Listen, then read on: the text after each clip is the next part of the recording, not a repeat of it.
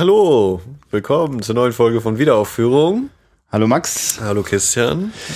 Ja, jetzt äh, eine neue Ausgabe. Die, wie vielte ist denn das jetzt eigentlich mittlerweile? Ich glaube, die sieben. Krass, sieben Folgen schon. zumindest so. Ja, heute müssen wir noch quasi etwas nachholen. Und zwar das Geheimnis des Dr.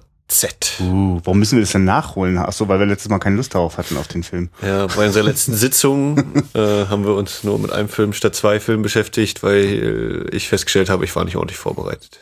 Ich habe meine Hausaufgaben nicht gemacht. Gut, und jetzt hast du deine Hausaufgaben gemacht und ich bin persönlich auch super neugierig, wie du diesen Film zusammenfasst. Den Film kann man ganz leicht zusammenfassen. Aber ich weiß gar nicht, ob ich sofort über den Film reden will. Was hast du denn sonst so in Sachen Film? Äh, das überlege ich gerade. Ich habe vorhin noch irgendwas gedacht und das wollte ich unbedingt ansprechen. Ja. Ich habe übrigens jetzt äh, mir dann auch mal äh, das Budapest Hotel angeschaut. Ah, Und, äh, also das ist natürlich ein wunderschön bunter, zuckersüßer, grandios besetzter Film, bei dem ich ganz viel Spaß hatte, äh, bei dem ich auch die Fotografie total mochte. Ich war, saß in der ersten Reihe äh, hier in unserem Programmkino, da sitzt man dann so dicht dran, dass man dann schon wirklich so ehrfürchtig hochschauen muss. Ähm, das hat mir viel Spaß gemacht und äh, F. Murray Abraham habe ich festgestellt, der ist viel zu selten im Kino oder also für mich ich kann den gar nicht oft genug sehen. Ich bin auch ein großer Amadeus-Fan und das ist wirklich ein großartiger Schauspieler. Ähm, aber ehrlich gesagt war ich auch am ganz am Ende dann auch ganz schön enttäuscht, weil oh. Das äh, hat ähm, äh, ja ein tolles Erzähltempo, das dann irgendwann einbricht, nämlich an der Stelle, wo dann wirklich klar ist, da kommt jetzt auch gar nicht so viel Story. Also die Figuren sind die Figuren, die haben keine große Entwicklung vor sich. Ja, die und, Story ist ja einfach, ja, genau. Und ja, aber halt, äh, ich würde sagen, die Figuren sind auch einfach. Und also die sind total toll. Und da gibt's halt auch so viele davon, dass für jeden bestimmt was dabei ist. Aber ich habe sogar das Gefühl, dass manchmal durch viele Figuren das auch so, mh, so ein bisschen erschlagen wird. Dass, also nicht, dass jemand noch denkt, äh, da entwickelt sich ja nichts, hast ja ständig, äh, also ständig wird, werden ja meine, meine äh, cineastischen Sinne gereizt und, und überwältigt. Äh, ich fand es dann einfach ein kleines bisschen schade. Musst dir vorstellen, ich finde den, den, den, den Einstieg, also gibt ja jetzt mehrere Einstiege, aber der Einstieg, wenn dann im, im Bad ähm, Jude Law und F. Murray Abraham da sprechen, das ist total großartig. Also das ist skurril und berührend zugleich. Das ist und packend. Was, das fand ich toll. Mm, Als die dann ihr letztes Gespräch am Ende des Films haben, hat mich das nicht mehr so sehr berührt. Also ich wollte zwar, dass, also ich fand den Gedanken schön, aber ich war schon ein bisschen raus. Also dieser ganze Teil mit Willem Dafoe bringt alle Leute um, fand ich super spaßig, aber eigentlich nicht gut, weil ich eigentlich die Figur nicht verstehe und auch Ja, es ist eigentlich, ne, äh, Episoden, wie man sie eigentlich auch aus anderen Filmen kennt, es ist eigentlich nur das, was drumherum ist. Der, der Rahmen, der ist ja das, was diesen Film ausmacht, finde ich auch. Ja. hm, der ist wirklich wunderschön. Also ich, Hat auch sehr viel Spaß gemacht, ja. wenn, wenn, genau. wenn, wenn so Unterhaltungskino aus Hollywood ständig aussehen würde, wäre das doch der Hammer. Und dann auch noch in. Deutschland gemacht. ja, Wahnsinn. ja. Nee, doch, wir können zu dem Film kommen. Wir Jo. können anfangen. Das Geheimnis des Dr. Z. Ähm, eine spanisch-französische Koproduktion von 1966. Originaltitel in Spanien Miss Muerte, die Frau des Todes oder auch Lady Death, Miss Death. Wie war das im Film? Ich dachte Lady das. Lady Death. Und im Französischen erschienen, äh, übrigens recht spät, auch nach der deutschen Erstaufführung, unter dem Titel Dans les griffes du Maniac.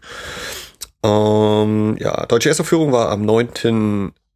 September 1966. Wieder mal ein Film ab 18. Und in Spanien war kurz vorher, erst am 15. August, die Erstaufführung. Äh, Regisseur, der viel beschäftigte Jesus Franco, Franco, Jazz Franco, äh, oft genannt, ist äh, 2013 verstorben, nachdem er ungefähr vier Milliarden Filme gemacht hat. Äh, nein, je nachdem, wo man guckt, äh, variieren die Zahlen von, ich sag mal, mindestens 150 Filme als Regisseur bis äh, 200 irgendwas und das Ganze auch äh, unter 5 Milliarden Pseudonymen, die er da irgendwie mal verwendet hat und eben in alle Richtungen aktiv. Also nicht nur als Regisseur, sondern auch vor der Kamera, als Drehbuchschreiber hat er sich versucht und, und, und. Also sehr, sehr, äh, ja, geschäftiger Mann, der sehr, sehr viel bewegt hat. Ähm, nicht immer mit äh, den Kritikern äh, oder nein, andersrum, nicht immer die wichtigsten äh, Dinge in seinen Filmen gemacht, sondern auch mal einfachere Filme oder eben flachere, sage ich mal. Äh, der war sich dessen offenbar auch bewusst, die, die DVD, die du äh, da hervorgezaubert hast, da gibt's ein kurzes Intro von ihm, wie der da schon sehr betagt, scheinbar sowas wie 2011, 12 mhm. irgendwie, in so einem äh, Berliner Kino sitzt ähm, und dann erzählt, äh, also ja, das, ich weiß jetzt, da ist jetzt gar nichts Besonderes dran an dem Film. Also der ist, das, das, das, das ist gut, der, hat Momente.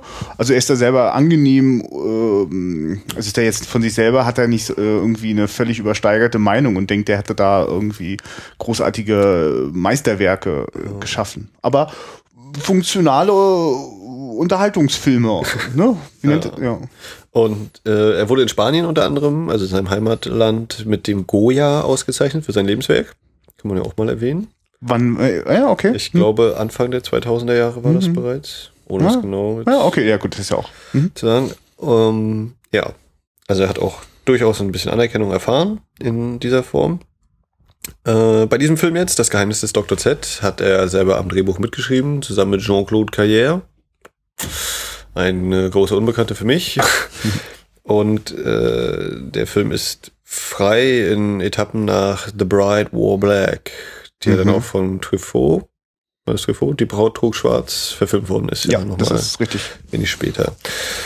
In den Hauptrollen haben wir Mabel Carr als Irma Zimmer.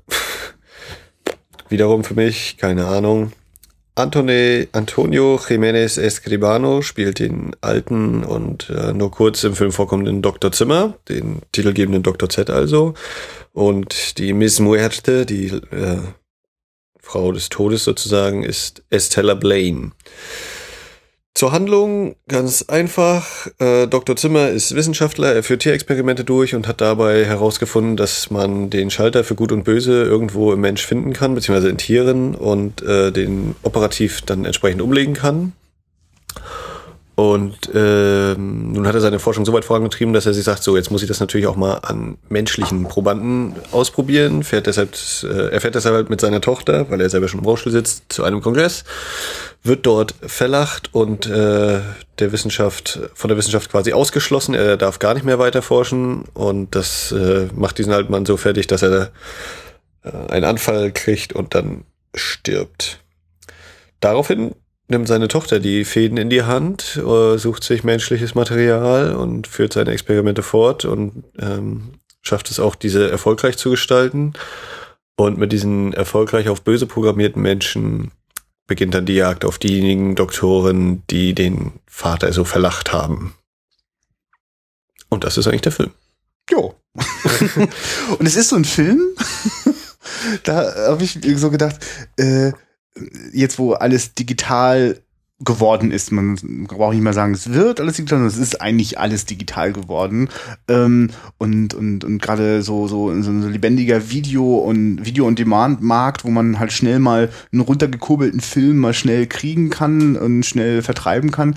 Äh, äh, ich bin sehr froh, dass dieser Film auf 35 Millimeter, der ist in schwarz-weiß, ähm, bestimmte Dinge, wie sie heute produktionstechnisch möglich wären, würden einen solchen Film wahrscheinlich unglaublich also der, der würde und der, der würde überhaupt gar kein weiteres Interesse bei mir mehr hervorrufen, wenn der jetzt in Video gedreht wäre, mhm. weißt du, mhm. so in, in so in so hässlichem HD mit so alles scharf und und und Farben zu bunt und das Blut sieht so scheiße aus. Und ja, Farben also, zu bunt wäre ja dann nicht. Ja, ja, nee, ich meine, aber, genau, hm. das war dann auch nicht der ja. beste Filmstock, den die benutzt haben. Ist auch alles ein bisschen grieselig. Die Restauration ist bemüht, aber auch nicht perfekt. Aber irgendwie also ich merke so, dass diese ganze Textur von so einem 60er Jahre äh, Schwarz-Weiß auf, auf äh, Film gedrehten Horror, Reißer irgendwie, das, das ist sympathisch. Bin da sehr froh drüber. Ja. ja. Äh, vielleicht auch mal, wir können ja über diese äh, Veröffentlichung, über die DVD ja mal vielleicht langsam uns annähern. Ähm, ist veröffentlicht worden, dieser Film bei Subkultur Entertainment, die sich äh, in ihrer Anfangszeit noch ein relativ junges Label mit der Grindhouse-Box hervorgetan haben, wo dann eben diverse Reißer äh, veröffentlicht worden sind, wo man eben versucht hat, so eine Art Bahnhofskino-Gefühl wieder zu erzeugen mit Trailershow vorher, dem Film und so weiter. Und äh, dieser Film jetzt direkt ist erschienen als äh, Edition Grauwert Nummer eins bislang, zum Zeitpunkt dieser Aufnahme, ist noch die Nummer zwei erschienen, Vampiro, ein mexikanischer Vampirfilm. Quasi um. Äh Aber ist das nicht Vampiros Lesbos, auch von Jess Franco? Oder? Nee, nee, nee Vampiro okay. aus okay. Mexiko. Ich kann ja, okay. jetzt hier nee, nicht genau sagen, aber der ist noch erschienen und äh, seitdem gibt es erstmal noch nicht weiter bei dieser Reihe. Ähm, ja, ist sehr schön ausgestattet, der Film, äh, mit äh, Begleittext in Form eines Heftes gedruckt. Es gibt die Wahl zwischen der deutschen Kinofassung und der französischen Kinofassung. Ich habe die französische geguckt. Wie war es bei dir? Äh, lass mich nachdenken. Ach ja, ich habe auch die französische geguckt. Französische. Genau. Und man kann dann eben auch auswählen, noch, ob man den ja nochmal deutsch oder französisch guckt oder mit und ohne Untertitel. Genau, und äh, man weiß man irgendwas über, äh, äh, also an sich jetzt im Filmschnitt, anderen Dingen in der deutschen Fassung? Habe ich mich ehrlich gesagt nicht mit nee, beschäftigt. Okay, ich meine, ein, zwei Einblendungen wurden vielleicht nochmal ausgetauscht oder eben ein, Okay, aber eben nicht, nicht irgendwas Zensurmäßiges wahrscheinlich. Möglich. Ja. Also auf der DVD steht jedenfalls nichts davon. Also ich wollte die, die längst mögliche, brutalste und äh, erregendste Fassung sehen. ja, äh, es ist ein Audiokommentar mit dabei, es gibt Trailer, es gibt eine Übersicht über die Filmografie von Jess Franco. Ich weiß nicht, ob du da mal reingeschaut hattest. Na, ich habe mal reingeschaut, um nochmal mich zu erinnern, dass äh, mir ist Jess Franco schon mal irgendwie zwischendurch über den Weg gelaufen. Mhm. Ich hatte erst gedacht, dass er die Black Emanuel-Filme gemacht hat. Das hat er nicht. aber mhm. äh, auch aber so Filme, also eben Vampiros Lesbos war einer von diesen, mhm. äh, die, die ich präsent hatte. Also ich habe vor Ewigkeiten gesehen, weißt du, so mit kichernden Kumpels. Also das, ich kann mich da eher an die Situation erinnern als an den Film. Ja. Äh, ja, nee, aber ich merke, dass ich jetzt auch schon wieder nichts mehr erinnere, wo ich dachte, oh ja, ach nee, doch, richtig, da, na doch. Also ein Film, das war einer dieser Filme, die wollte ich immer sehen, die habe ich bis zum heutigen Tage nicht gesehen. Ähm, Cannibal Holocaust. Mhm. Das war so einer von diesen, der auch, wo auch heute noch sofort bei mir klingelt, ah ja, Jess Franco. Also der, also ich kann schon verstehen, dass der einen Goya fürs Lebenswerk bekommt, weil das hat auf jeden Fall einen prägenden Eindruck äh, äh hinterlassen bei denen, die ihn gesehen haben. Und viele andere Leute, die ihn nicht gesehen haben, haben, haben viele Meinungen dazu. Ja. Die muss man ja nur sagen, dass da echte Tiere äh, vor laufender Kamera umgebracht werden, dann drehen mhm. die ja mhm. schon gleich durch. Ja. Sollen die sich mal Jodorowskis Film angucken. äh, aber zu der Trailer-Galerie, ja, äh, zu ja. der äh, äh Filmografie-Übersicht, äh, der, der Kniff an diesem Ding ist ja, du kannst einige der, ich glaube, es war als Plakate, ne, sind die dargestellt. Und ein paar von denen kannst du anklicken und da kommen auch tatsächlich Trailer, irgendwie 20 Stück oder so, sind da als Trailer halb versteckt äh, zu finden. Und da kann man dann auch mal ein paar mindestens Minuten damit verbringen, sich die alle anzugucken. Mhm. Na, äh, also zum Beispiel, ich kenne sehr wohl den Trailer von Cannibal Holocaust. Ich habe, ähm, was war das? Das war, glaube ich, Marketingfilm, die damals, äh, mhm. äh, äh, ja, ja, die die Doku rausgebracht haben, Good Taste Made Bad Taste, die, die, die äh, Dokumentation über Peter Jacksons äh, ersten Langfilm. Äh, äh, und, und, und da war eine Trailershow, also weil der, diese Doku ist irgendwie nur 50 Minuten lang, deswegen haben die noch eine Stunde Trailershow draufgepackt, um das so auf äh, abendfüllende Länge zu bringen. Und da waren lauter völlig abgefahrene Trailer und also allein der Titel Cannibal Holo. also deswegen kann ich mir das durchaus sehr amüsant und, und manchmal reicht das vielleicht auch schon, um sich mal einen Überblick über Jess Francos Filmografie zu verschaffen mit so 20 Trailern. Ich bin mir nicht sicher, ob ich alle seine Filme gerne sehen möchte. Man kann ja diesen Versuch unternehmen. Also es gibt auch Leute, die eben so sagen, so, ich habe jetzt meinen 100. Franco, Franco ah, geschafft okay. und so. Und haben die sonst auch noch Privatleben? und wie gehen die so mit Tieren und Frauen um? Ich glaube, die schlafen nicht. Das ist der erste Punkt. Okay. Nein. Äh, ja, dieses Label äh, eben auch kleiner und bringt eben auch solche nicht unbedingt mit der größten Beachtung gesegneten Filme, die vielleicht auch ein bisschen abseitiger sind. Mhm. Haben auch ein paar französische Filme aus äh, 60er bis 80er, glaube ich, rausgebracht. Aber ich habe auch nicht alle von. Ja, ist echt verrückt. Das sind wir auf 3000 Stück limitiert. Hm. In einem Forum habe ich gelesen, dass der Film jetzt nicht der Überhit ist im Sinne von den Verkaufszahlen. Mhm. Bleibt so ein bisschen schwammig. Äh, aber man versteht auch, äh, das geht auch gar nicht ohne, ohne Hardcore-Fans, die da ja. quasi auf die limitierte Auflage zugreifen kein größeres Label hätte auch nur, würde im Traum daran denken, das irgendwie rauszubringen. Kann man das Ding einfach im Laden kaufen eigentlich? Gehe ich, geh ich einfach im Mediamarkt und da steht das Ding rum? Nee, weil äh, die Ausgabe, glaube ich, auch nicht FSK geprüft ist. Ah, aber du okay. kannst eben den Online-Versandhandel äh, nutzen, wo es das Ding immer noch geben sollte. Wie ist denn das eigentlich? Ist das legal, wenn, wenn ein Film ohne ja. Altersfreigabe veröffentlicht wird? Ja, du ah, musst ja, halt okay. halt nur deinen Altersnachweis bringen und ähm, Ah ja, okay. Weil es sozusagen ab 18 ist. Gilt FSK ungeprüft und theoretisch könnte dann.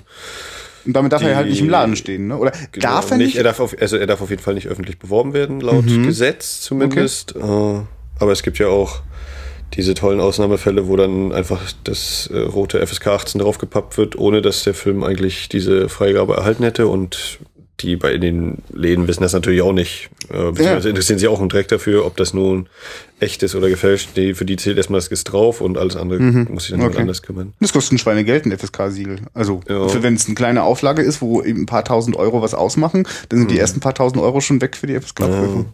So, und du sagst jetzt aber eine 3000er Auflage, kann man sich ja ausrechnen, wie viel mhm. da an Umsatz reinkommt überhaupt. Wenn es die Auflage vor allem jetzt immer noch gibt, der ist 2012, nee, 13, er ist schon eine Weile auf dem Markt. Ja, okay. Und immer noch. Und das ist ja auch, ne, so, was haben wir hier, 60er Jahre, schwarz-weiß, äh, okay, Jazz Frank Franco kann man so als äh, Zugpferd vielleicht noch nehmen, aber sonst äh, ist ja. der Interessenkreis doch eher bescheiden. Na, und es, es dürfte wahrscheinlich viele Leute, die jetzt äh, so auf sozusagen wildes Fest für die Augen stehen, die ahnen wahrscheinlich, dass in den 60er Jahren äh, da jetzt noch nicht allzu drastisch in, in, in, in, in Gewalt und, und, und Sexdarstellungen. Mm, äh das würde ich gar nicht mal unbedingt sagen. Ja, okay. Also da gibt es sicherlich auch die äh, in einschlägigen Runden. Aber wenn man jetzt nicht, äh, oder wenn man jetzt nur im Laden eben kauft oder sich nicht irgendwie im Internet rumtreibt oder so, erfährt man ja auch nicht unbedingt von mhm. so einer Veröffentlichung. Mhm. Beziehungsweise bei uns hier auf der Ecke sind jetzt äh, zum Beispiel auch keine Filmbörsen großartig. Mhm. Das man ja an anderen äh, Landesteilen deutlich äh, leichter hat. Wir müssen noch mal abschweifen. Warst du schon mal auf einer Filmbörse? Nee. Achso, okay. Ich habe das einmal in äh, Hamburg oder Berlin. Hamburg habe ich das mal gemacht. Mhm.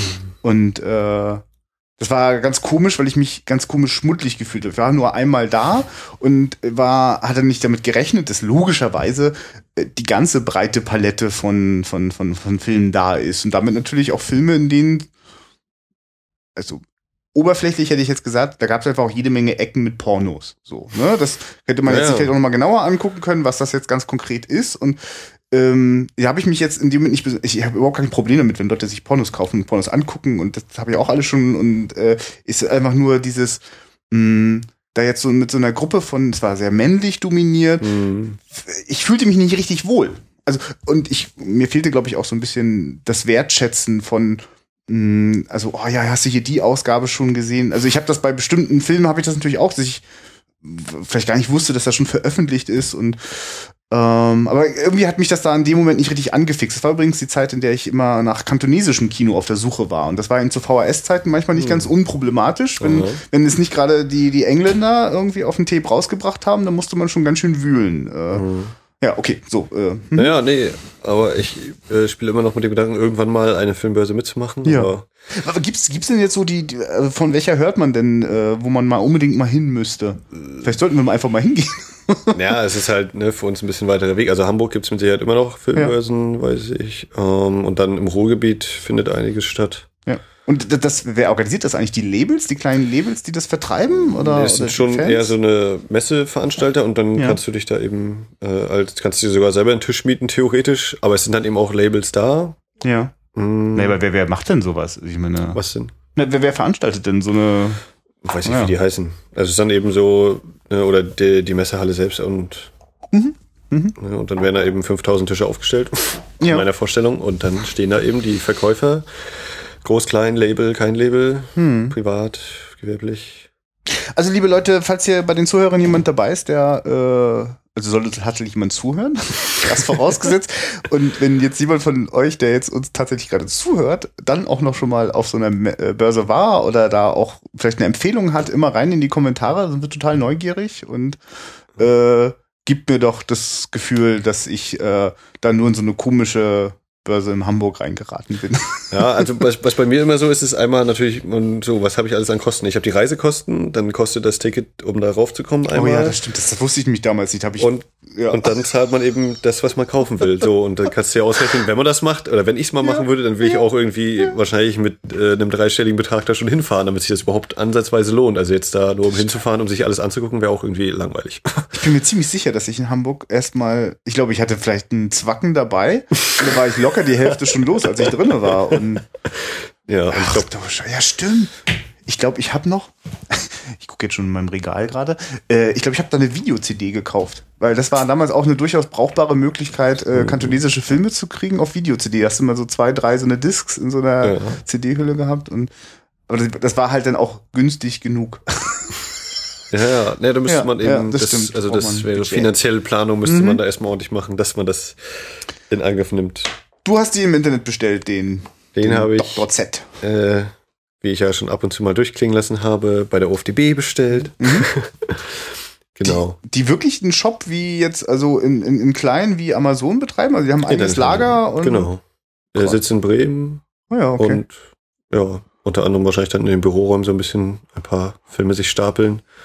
Sie wird dann über die Vertriebspartner sich das Und- Und müssen Co-Admins wie du dann ab und zu mal zur Inventur ins Lager nach Nee, nee, das ist ja quasi getrennt, ja.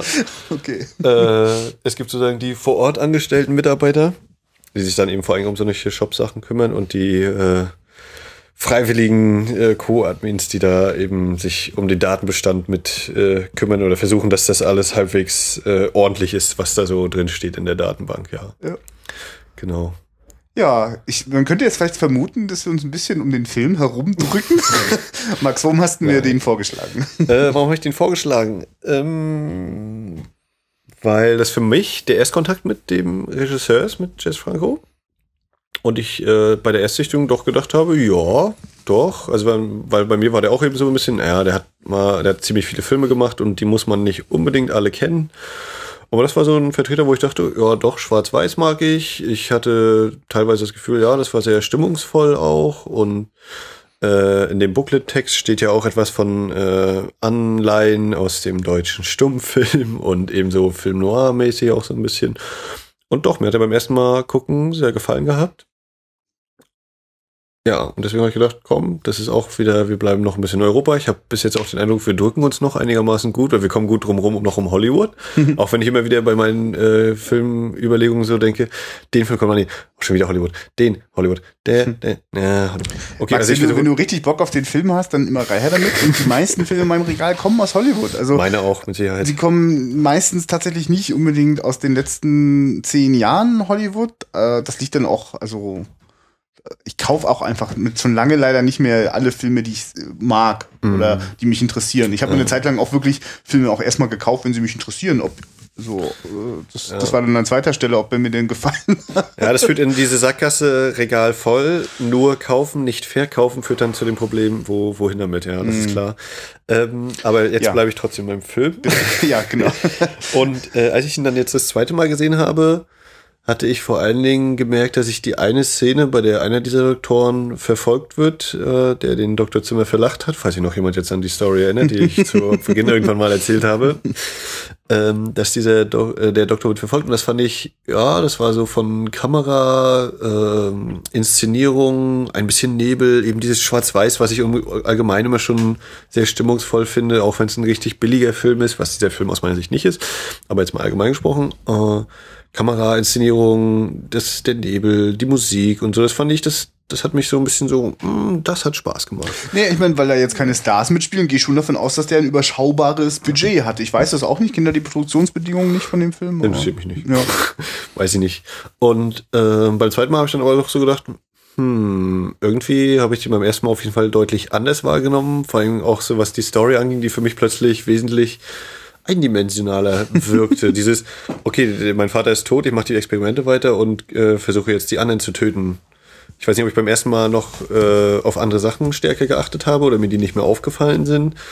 Aber er wirkte doch ein wenig geradliniger und nicht mehr ganz so hintergründig, wie ich es wahrscheinlich beim ersten Mal hatte ja. bei, beim ersten Ansehen das Erlebnis hatte. Also Ja. Das unterstütze ich auf jeden Fall, dass das äh, ein bisschen eindimensional äh, alles ist. ich meine, also der Film hat definitiv ein Händchen für Locations, für ähm, auch für Darsteller. Also die die äh, also so der Wissenschaftler, ne, der Doktor. Der Z. Mad Scientist. Ja, genau. Ne, also die, die sind finde ich sind gut besetzt. Also man, man, ich kenne die Leute auch allesamt nicht und die haben mir jetzt auch alle den Eindruck gemacht, als hätten die noch eine äh, äh, Filmografie voller voller voller äh, Preisträgerfilme. Aber das ist äh, die, funktionieren da auf jeden Fall und gra- eben gerade mit den Locations und in Verbindung mit dem Schwarz-Weiß das teile ich. Ähm, ähm, ja, also ich finde das denn auch ähm, ich, das hat mich auch noch nicht mehr richtig gestört, dass die da auch eigentlich alle durch die Bank weg relativ mittelmäßig spielen. Also die, das sind halt wirklich keine außergewöhnlichen Schauspieler. Äh, und aber es ist okay, sie sind gut genug besetzt. Äh, also niemand muss da was spielen, was er eh nicht drauf hat. Äh, hm. Ich äh, und der ist auf jeden Fall auch an zwei, drei Stellen äh, gewagter, als ich das jetzt für die Zeit erwartet hätte. Ne? Hm. Es gibt ja, ja die ähm, die Lady Death, ist die eigentlich komplett nackt, wenn die da vor dem Publikum tanzt, in so einem komischen, die, die, die, die, ist ja gut verpackt, aber. Verschleites drumherum, ja, aber ja, sonst wüsste ja, ja, ich. Genau, und das sind immer so, okay, alles klar. Ja, das waren die Swinging Sixties. Ja, ja, genau, die, das swingt da tatsächlich ganz schön. Äh, und genau, das merkt man eben auch so ein bisschen manchmal an, an, an Kameraführung und so, die haben da auch Lust so an Dynamik. Ähm, ja. Ja, mich, äh, ja. Wir können ja mal vorne anfangen. Also es Ja. beginnt ja mit dem äh, Ausbruch oder der, der Verbrecher Hans Bergen, wie er, glaube ich, so im Film immer betont wird. Hans Bergen äh, entflieht seinem, man kann wirklich sagen, Verlies. Also das ist ja nicht einfach nur eine Gefängniszelle, wo er da ausbricht, Mhm. habe ich das. Das ist ja wirklich wie so ein Schloss ganz unten im Kerker ist er gefangen und ähm, da hatte ich auch beim zweiten Mal sehen so diesen das Gefühl, ja, der Einstieg, der hat mir sehr gefallen. Es ist äh, kommt ohne Dialoge ziemlich aus, diese Sequenz. Es ist eben wirklich äh, über die Mimik und Gestik, die die Kameraeinstellung, ein wenig Musik ist, glaube ich, dabei und das wird alles sehr doch stimmungsvoll. Also der, der hat mir gefallen, der hat mich reingezogen. So mit diesem, das fand ich gut, das hat mir gefallen. Also, also wirklich gerade der Start, das ist so wie wenn wenn Angie Weider äh, so äh, äh, im, Warschauer Ghetto äh, äh, so krasse Sachen inszeniert hat, dieser polnische Regisseur. Also es ist wirklich also ganz krassen Licht- und Schattenspiel, äh, viel Tiefe wird inszeniert. Wieder die Location ist total stimmig und der Darsteller, solange er nicht den Mund aufmacht, ist sehr beeindruckend. Ja, also es, da war ich erstmal voll auf begeistert. Und ja, wie gesagt, dieses Schwarz-Weiß, das äh, begeistert mich auch immer wieder. Es gibt ja auch viele, die dann sagen, ah, Schwarz-Weiß, es gibt doch Farbe. Und die schönste Bemerkung, die ich in dem Zusammenhang mal gehört habe, war dieses, ja, früher war ja auch die Welt schwarz-weiß. Naja, du, ich, das, so wie ich das etwas verquasselt äh, vorhin am Anfang erwähnt habe, wäre der Film jetzt in Farbe und in Video und in, in Tiefenschärfe, also so quasi, äh, äh, dann, dann wäre er nur halb so, halb so stimmungsvoll. Und ich glaube, daran erkennt man es auch, ne, dass dieses Schwarz-Weiß nicht einfach nur genommen wurde, um vielleicht Geld zu sparen, sondern auch äh, wirkungsvoll eingesetzt wird. Es, man kann ja auch sagen, okay, wenn ich das jetzt in Farbe habe, ist der Effekt gleich und ich würde sagen, der ist eben nicht gleich. Da merkt man schon, dass dieses Schwarz-Weiß auch bewusst eingesetzt wird Ja. und nicht einfach nur Kostenersparnis oder was weiß ich da vielleicht Hintergründe sein könnten oder waren. Und ich finde, dass die Kunst von Filmen äh, im Allgemeinen schon immer wieder auch sein kann, durch, durch Reduzierung und Konzentration auf das Wesentliche äh, zu überzeugen. Also kann das auch anders angehen, aber das hilft halt, wenn schon mal die Farbe weggelassen ist. Äh, also ich meine, die Farbe ist ja nicht weg, Wir müssen sich ja trotzdem überlegen, was haben die Leute an und also gerade wenn du jetzt so irgendwelche schwarzen, äh, äh, also der Film, wenn, wenn der, wenn der Einstieg quasi dunkel aussieht, dann ist das ja trotzdem nicht dunkel. Also wenn, wenn, wenn ich einfach nur in der Dunkelheit was filme, gerade mit den Kameras und dem Filmmaterial in den 60er Jahren, dann ist da halt gar nichts zu sehen. Da ist sogar sehr starkes Licht, das halt sehr geschickt durch die ähm, vergitterten Fenster durchgeleitet wird genau. und dann sich so verteilt und äh, immer wieder so Ko Lichtkorridore bildet. Äh, äh, also so ein ständiges Spiel eben von, von hell und dunkel mit drinne ist. Und wenn da das Kostüm äh, nicht das Richtige ist, dann erkennst du den da gar nicht richtig. Also das ist schon sehr bewusst auch ausgewählt und äh, das funktioniert schon, ja. Ja, also dieser Anfang fand ich ja sehr begeisternd. So, dann äh, kommt eben die, die Einführung des Dr. Zimmer, der, glaube ich, in der deutschen Fassung sogar noch ein bisschen anderen Namen spendiert hat, beziehungsweise dass man da so ein bisschen diese äh, Deutschbezogenheit ein wenig reduzieren wollte, wegen der Vergangenheit. Ja. Und äh, der fährt dann eben zu seinem Kongress und äh, stellt fest, ja, die sind alle böse zu mir, weil ich das am Menschen testen will. Äh, hat ja quasi so ein bisschen diesen Science-Fiction-Einschlag, wo man dann auch sagen könnte, Clockwork Orange behandelt ja durchaus einen ähnlichen Aspekt oder einen ähnlichen Ansatz, Ja, dass man mhm. das so konditionieren Das korrekt, kann ja. zumindest. Hattest du es vorhin schon gesagt, dass es darum geht, ja, ne? Ja, dass man mm, eben quasi in Anführungszeichen einen Schalter im Menschen irgendwie umlegen kann, äh, beziehungsweise in Tieren erstmal, bevor man es dann am Menschen testet und das also nicht mit der Erziehung oder sonst wie zusammenhängt oder nicht nur, sondern dass man einfach mit einer OP kann man das äh, bewerkstelligen, dass derjenige nur gut oder nur böse ist. Mhm. Ich finde übrigens auch ähnlich wie bei Clockwork Orange das nicht uninteressant, dass die Leute, die quasi den Schalter umgestellt bekommen, erstens nie hundertprozentig so funktionieren, Ja, wie es der Schalter ja, ja. jetzt äh, vorgibt und äh, dabei ja trotzdem nicht ihre Persönlichkeit verlieren und damit dann gegebenenfalls auch äh, sehr unglücklich sind, wenn sie plötzlich dann die Taten vollführen müssen, die sie laut Schalterstellung quasi jetzt auch durchführen können. Und das ist ja auch ein Thema, was mich immer sehr schnell oder sehr einfach kriegt. Ähm, so der, der äh, Science Fiction in der Hinsicht, was macht die Menschen aus, ne? Was, was definiert uns? Und dann eben äh, ist das ja hier auch eine sehr schöne Fragestellung. Ne? Wenn das jetzt wirklich so wäre, wäre das nicht äh, in Anführungszeichen toll. Man, wir stellen einfach bei allen Menschen auf gut und dann muss es ja gut sein. Oder gibt es dann wieder unterschiedliche Definitionen? Was ist eigentlich gut, was ist nicht gut? Äh, der freie Wille, so wie es ja bei äh, Urwerk Orange ja, wesentlich stärker ist. Äh, oder noch eher im Zentrum steht, sage ich mal, als jetzt bei diesem Film wo das ja eher so ein Aufhänger ist, äh, eben diese Frage, ne, was, was äh, macht den Menschen aus? Wer, wer bin ich eigentlich? Wer bin ich? Wo komme ich her? Wo gehe ich hin? Diese üblichen Fragen. Also das ist dann auch, wo ich dann gesagt habe, ja, mh, da kann ich gleich mal für mich so ein bisschen drüber nachdenken, über dieses Thema, auch wenn es vielleicht nicht so vertieft wird und eher ein glücklicher Aufhänger vielleicht war. Ich weiß nicht, wie es dir da ging. Ja, auf jeden Fall. Bin da schon sehr, ein, also ich, ich habe mich gerade gefreut, dass ich noch entdeckt habe, dass das in den Figuren nicht ganz banal und flach passiert, dieses Schalter umstellen, dass sie da auch ein bisschen ähm, mit zu tun haben und für den Zuschauer damit auch nicht ganz so berechenbar sind. Ne? Aber ansonsten finde ich, schlägt er da äh, recht wenig Funken draus. Ich habe auch das Gefühl, dass in dem Film dann wichtiger ist, ähm, spektakulär zu erzählen, wenn jemand umgebracht wird. Ja. Ne? Das ist da. Würde ich zustimmen. Aber wie gesagt, ne, das, dadurch hat er mich, hat er es natürlich leicht bei mir, dann kriegt er mich. Okay. So, und dann äh, quasi nachdem dieser Mad Scientist-Typ, der äh, klassische, der eben körperlich ein bisschen angeschlagen ist, aber eben ganz tolle Ideen haben will, der dann eben stirbt und dann sozusagen als, äh, ja ich weiß nicht, äh, als kleiner Witz kann man das ja sehen, dass jetzt diese Mad Scientist-Rolle von der Frau ausgefüllt wird, die dann eben diese Experimente weitermacht und sie auch hinkriegt. Ich weiß nicht, äh, hast du da irgendeine Meinung, eine Anmerkung dazu? Also das fand ich war so, ja, ironische Brechung ja schon fast, ne? Dieses bekannten äh, Thema des Mad Scientist, des verrückten Wissenschaftlers. Ja, wenn du das so erzählst, dann äh, finde ich das ganz, ganz stimmig. Äh, Auch da kann man natürlich sagen, es Ja. geht vielleicht mehr um die Schauwerte. So eine hübsche Dame ist eben eher äh, was als so ein älterer Professor.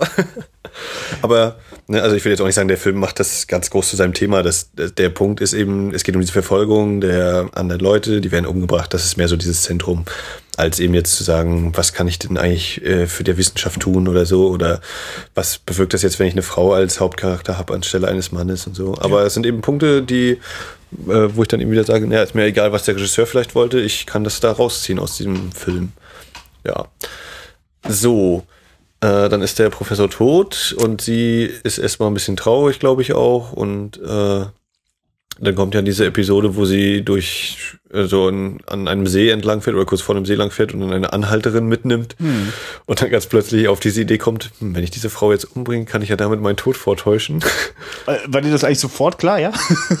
also bei, Also es, ich finde, es, es deutete sich so in diesem Unterton, ach, sie reisen alleine? Ja, ja, ja, ja. Ja. Sie reisen wirklich alleine, keine Ja, Familie. Also dass, dass man schon merkt, dieses Gespräch geht jetzt in diese Richtung und es wurde auch so ein bisschen durch die äh, Inszenierung naja, wieder bewirkt. ja gut, also ich meine, also das, das, so ganz zum Schluss, als das dann vollbracht ist, das dauert ja auch ein bisschen, ist, äh, äh, aber äh, ich habe dann wirklich, äh, äh, also ich habe schon verstanden, dass sie die, der jetzt an den Kragen will, aber warum die Motivation? Also das hat sich okay, dann die Motivation vielleicht nicht, das, aber das, das ist ja, glaube ich, auch durchaus bewusst. Also, äh, also ich, während ich, man wahrscheinlich schon rüberkommt, das ist so, so richtig gepackt hat mich das alles nicht, aber Mhm. das war jetzt auf jeden Fall nicht ein totaler Vollidiot wie beim Horror Express. Also im Sinne von, der hat sich schon was überlegt und warum schon vorher die Motivation erzählen, wenn es doch Mhm. auch spannend ist, das im Prozess zu, mitzubekommen. Ne? Also ja. also danach, also als es dann vollbracht war, dachte ich, ah, okay, das war jetzt der Plan. Äh, Es ist jetzt eher von der Figurendramaturgie ein bisschen gewagt, äh, dass ihr das jetzt so, ist ihr das spontan.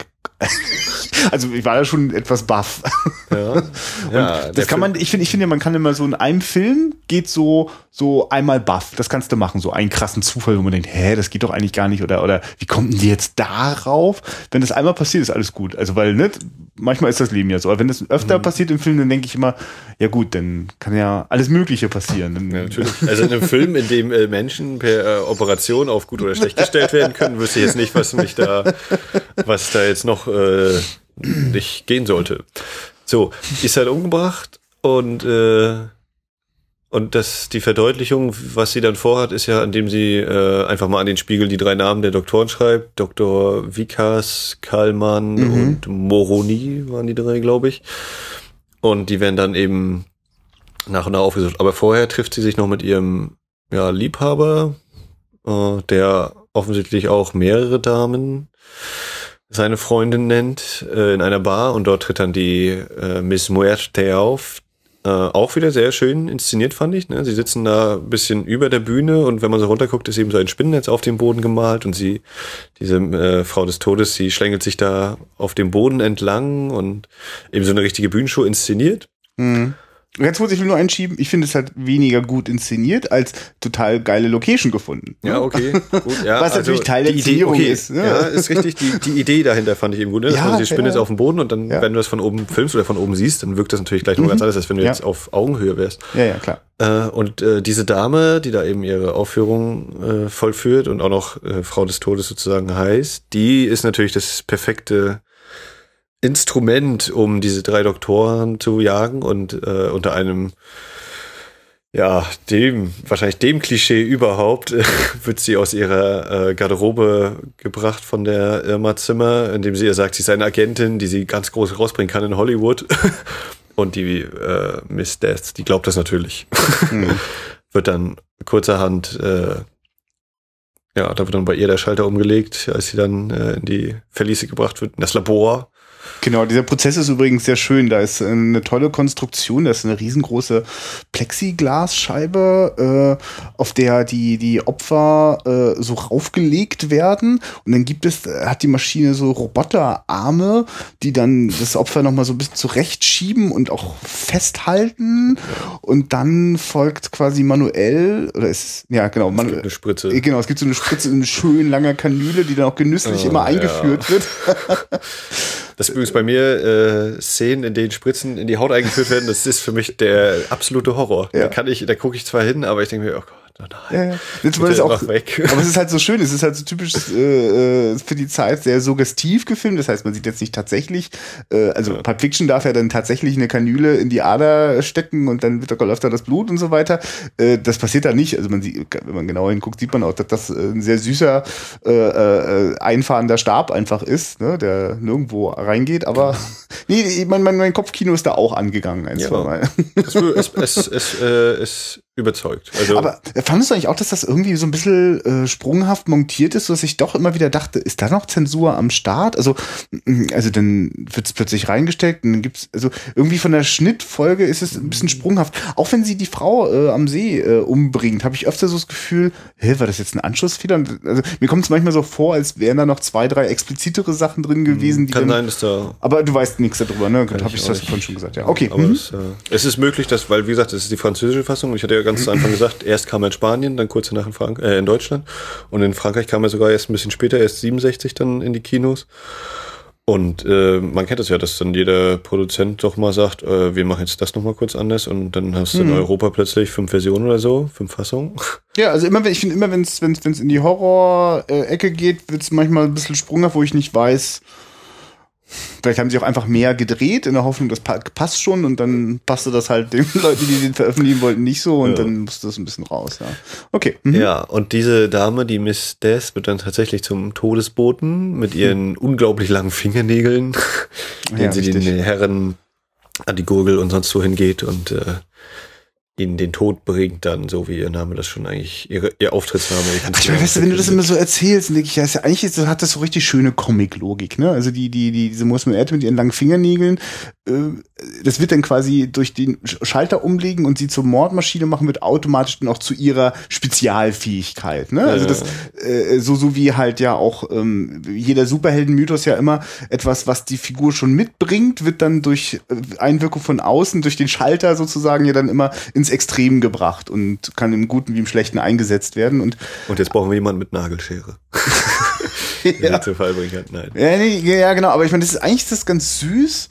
Äh, mir ging das nur, glaube ich, während des Films, hat mich das nur einfach nicht so gepackt. Ich finde das so als Konzept gar nicht schlecht und mhm. habe auch gar nichts gegen Comics und, und, und auch gegen Comic-Verfilmung. Ähm, Ja, es ist vielleicht mal nicht so ganz das Übliche, ne, dass du eben äh, Ja. sozusagen so einen Mittelsmann nimmst, eben, oder eine Mittelsfrau ja wieder in dem Fall. Also die Frauen spielen ja eine große Rolle. ja, das stimmt. Äh, und das ist eben nicht einfach Messer, Pistole, zickzack, fertig, sondern Mhm. eben die eine wird mit dem Auto in den See gefahren und der Tod vorgetäuscht stehen, wird eben mit den Fingernägeln zerkratzt und so weiter. Also das ist ja, ich sag mal, verhältnismäßig äh, kreativ. Ohne dass ich Mhm. da jetzt sagen würde, das ist was, was man nachmachen sollte. Aber Ja. es ist nicht äh, völlig 0815 eben. Ja, ja, ja, genau. Also ich äh, pf, die die Ingredienz. Ich glaube wahrscheinlich. Ich bin dann einfach immer raus, weil das dann doch ähm, tendenziell immer wieder konfus äh, so eine Entwicklung ist und äh, also für mich zieht sich da jetzt kein richtig spannender roter Faden. Wenn ich mir jetzt überlege, was genau wie passiert, ist das da, aber so richtig, richtig glücklich ist das nicht. Ich glaube, ich, ich rätsel nämlich gerade die ganze Zeit, äh, was, was ist denn jetzt mein Problem? Warum mag ich denn den Film nicht? Ne? Also warum, Ja. also wo, wo hat's denn nicht funktioniert? Und das merke ich, bleibt so ein bisschen, bisschen schwammig. Vielleicht finde ich das noch raus. Aber Ja, man könnte ja auch sagen, so, was, äh, wo, wohin führt der Film, ne? Wir haben eben Mhm. äh, einen Serienmörder quasi, ne? Und äh, ja, womit kann der Film enden? Endet er damit, dass dann die drei umgebracht sind, dass äh, Irma Zimmer mit der Erfindung oder mit den Forschungen ihres Vaters dann doch nochmal Weltruhm erlangt oder dass sie von der Polizei geschnappt wird oder, ne? Also es gäbe ja, das sind so jetzt die drei Varianten, die mir einfallen würden. ja, ich habe vor einer Woche den Film geguckt. Ich bin mir jetzt nicht mehr ganz sicher. ich weiß es schon nicht mehr so richtig. So. Ähm, Ich hoffe, du weißt es er Ende? Ich, ich meine das ganz ernst. sie Ich wird- bin mir nicht mehr wird- so ganz sicher. Sie wird es- geschnappt. Also der, der, äh, ja, der Freund, der auch mit der Miss Death ja, ja, stimmt, der taucht ja dann sehr plötzlich auf einmal wieder der auf. ist, äh, der wird dann misstrauisch, als er hört, äh, als er wiederkommt, also er ist in Paris irgendwie kurz und dann kommt er Ja. wieder aus Paris und seine, seine Freundin ist eben nicht da, die Miss Death. Und dann hört er den Anrufbeantworter ab, äh, oder nee, da liegt ein Zettel, sie ist nach Paris. Und das macht ihn eben stutzig, weil er ja auch in Paris war. Und wieso haben die sich denn nicht getroffen und keinen Kontakt oder sonst wie? Und dann sind ja, kommen ja der, diese eher lustig gehaltene Episode mit dem Inspektor. Das ist übrigens, glaube ich, Jess Franco selbst gewesen, Aha. der da mitmacht. Okay. Äh, Oder dieses Duo, Trio, weiß gar nicht, dieser Ermittler, die das da eben doch ein bisschen locker erzählen, der, der immer völlig übermüdet ist, weil das Kind eben zu Hause keine Ruhe gibt und so. Also äh, aus meiner Sicht war es charmant dargestellt, ne? War mal sowas, ne? Ja, aber äh, ich glaube, das ist das. Der Film ist durchaus im Zweifel immer auch beliebig. Ne? Also das nimmt er halt so aus dem Baukasten vom vom Mhm. Ja. äh, seltsamen Ermittler was mal kurz raus und Ja, aber so dieses, ja, er ist völlig übermüdet und er, er ermittelt trotzdem und dann Ja, ja. schläft er, glaube ich, auch mal irgendwann kurz ein und so. Und sie kommen dann ihr natürlich auf die Schliche und der, der Freund, Reporter ist er, glaube ich, eigentlich, der kommt ihr natürlich sofort noch mit drauf und ist ja, glaube ich, kurz davor, selber noch äh, Opfer zu werden und dann, das löst sich aber alles auf. Und ähm, mit die stimmungsvollste Szene, abgesehen vom Anfang, für mich war eigentlich die äh, bei der Jagd nach dem letzten der drei Doktorenopfer, der dann auch kurz so war, ja, ich habe dich erwartet. Und der so ein bisschen vorbereitet ist schon, ne, dass dann noch mal ein bisschen umdreht, diese ganze Situation und trotzdem zwar auch dann wieder äh, zum Opfer wird. Aber da war eben auch so diese, wieder diese Nutzung von, von Schwarz-Weiß, der, der Nebel, so ein bisschen Musik, äh, die, die Abfolge der Szeneneinstellung oder der Kameraeinstellung, so dann immer so ein bisschen Großaufnahme der Augen einmal kurz und das, äh, wie das umherläuft, dann die äh, dezent eingesetzten Vertonungen der Schritte und sowas. Das hat für mich, doch, da war Atmosphäre da bei mir. Also das hat mir Spaß gemacht. Mhm. Es war, es war auch nicht jetzt riesig besonders, dass ich sage, ja, gebt diesem Mann äh, alle Titel, die er kriegen kann, sondern es war eben so, das ist schön inszeniert, es ist äh, ordentlich gemacht, es ist äh, unterhaltsam. kann ich auf jeden Fall so irgendwie was mit äh, anfangen. Merke so richtig, so richtig hm, einen bleibenden Eindruck hat das nicht hinterlassen. Ähm, ich glaube, Cannibal Holocaust schreibe ich mir noch mal auf die Jesse Jess Franco Liste. Ähm, und ich weiß jetzt, dass er ja eigentlich äh, Jesus Franco heißt. Das finde ich auch sehr schön. Ja. Also bei mir wird er äh, wahrscheinlich vielleicht irgendwann noch mal eine Playbannerei allein, um eben noch mal die andere, die deutsche Fassung zu gucken. Ja, mal das ist mal interessant, noch mal ein bisschen so hinter die Kulissen schauen, vielleicht auch mit dem Audiokommentar, weiß ich noch nicht. Ja, bin ich mindestens neugierig, wenn du die deutsche Fassung gesehen hast, äh, ob sich da dramatisch noch was geändert hat und vielleicht doch noch total heiße, rausgeschnittene Szenen aufgetaucht sind. Nee, aber für mich war einfach so, ähm, da hat jemand sein Handwerk verstanden. Und äh, also das Image, was ich ihm so von ihm, äh, dieses äh, Schmuddelfilmermäßige mhm. fast sogar, mhm. Äh, hat sich damit völlig ins Gegenteil. Vielleicht war ich deshalb auch bei der ersten Sichtung äh, doppelt positiv mhm, dabei. Das, das, mag sein, dass das damit reingespielt hat. Also ich finde, es, ist, ist, also es klingt für mich eher schade, dass der dann später äh, umso liberaler das vielleicht auch wurde, was mehr möglich war. Also wenn er dann wildere Sachen gebaut hat. Also dieser Film wäre jetzt nicht besser, wahrscheinlich eher schlechter geworden, wenn der in Sachen Sex und Gewalt da irgendwie die Schraube hochgedreht hätte. Also das nee, hätte auf jeden Fall das Sympathische etwas verloren. Ich, ich, ich weiß ja auch nicht, was in Cannibal Holocaust los ist, aber der Titel ist einfach so krass. der, der, der spielt so krass mit, mit, mit dem, mit, mit Erwartungshaltungen, die sehr unangenehm sind. Gibt's noch irgendwas, was wir unbedingt zu diesem Film loswerden sollten? Mm.